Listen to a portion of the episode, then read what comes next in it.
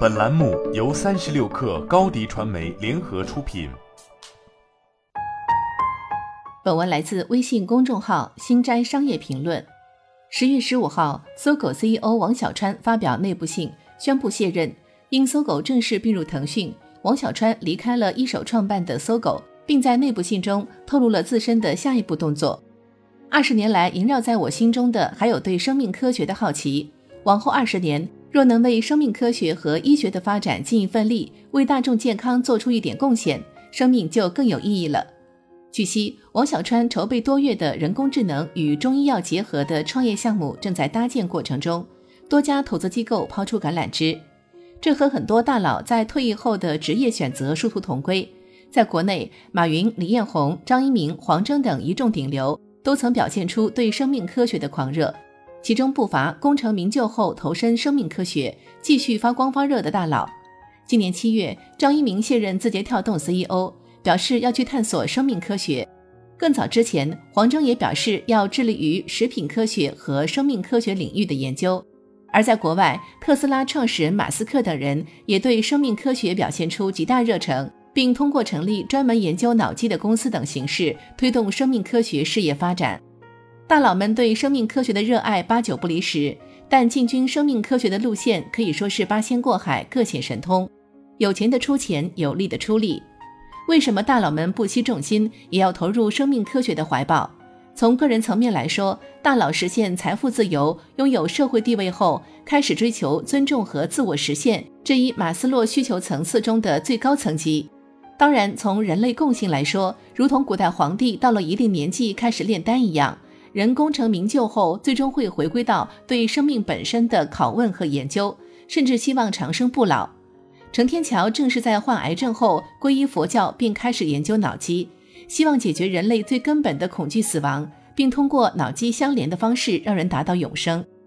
其次，大佬们能把生命科学视为职业生涯的终点，也源于人工智能加生命科学的风起云涌，这让大佬们业务对口，并顺利切入新赛道。近年来，前沿生物技术的爆发式应用，在人类生命科学领域涌现出诸多革命性突破。尤其是其与人工智能的结合下的解决方案，受到业内人士的普遍关注。而对此，科技互联网大佬正好有话说：其雄厚的 AI 实力，如果与生命科学结合，既能让其在自身兴趣领域烧一把火，又能在互联网市场陷入增长瓶颈的当下，开辟全新的增长曲线。那么问题来了：二十一世纪真的是生命科学的世纪吗？毫无疑问，大佬们是这么认为的。马云曾表示，数据时代下一个趋势就是生命科学，未来最大的技术突破将会在生命科学领域。人们不应该自己发动战争，应该团结起来消灭贫穷、消灭疾病和治理环境。然而，从更现实的层面来看，二十一世纪并未成为生命科学的世纪。治天下之治者在人才，成天下之才者在教化。从教育层面来看，生化环材仍是四大劝退专业，就业前景惨淡。据统计，二零一六年到二零一九年间，生物学类专业招生计划数上涨了百分之六，比起同时期计算机类招生数百分之三十二的上涨，变化微弱。而在毕业薪资、对口就业率等方面，生物专业的学生也远不及同等学历的其他专业学生。近几年大热的计算机专业的毕业生，平均薪资约是生化环材的三倍。业内曾流传着一个笑话，道尽生物人的辛酸。一个教育部代表团访问一个生命学院的研究组，代表团来后问一个老博士：“你每年发几篇 SCI？” 老博士回答三篇。代表团又问他发了多少篇，他回答有二十多篇了。代表团问：“你发这么多文章准备干什么呢？”老博士回答说：“我准备回家乡中学当生物老师。”事实上，一个最简单的逻辑已经道尽了现实的无奈。为什么大佬们都怀揣着生物梦？却在商业世纪功成名就后，再带资进组，为情怀买单。事实上，本世纪最聪明的一批人早已用脚投票，给你上了一堂梦想与现实交织的课。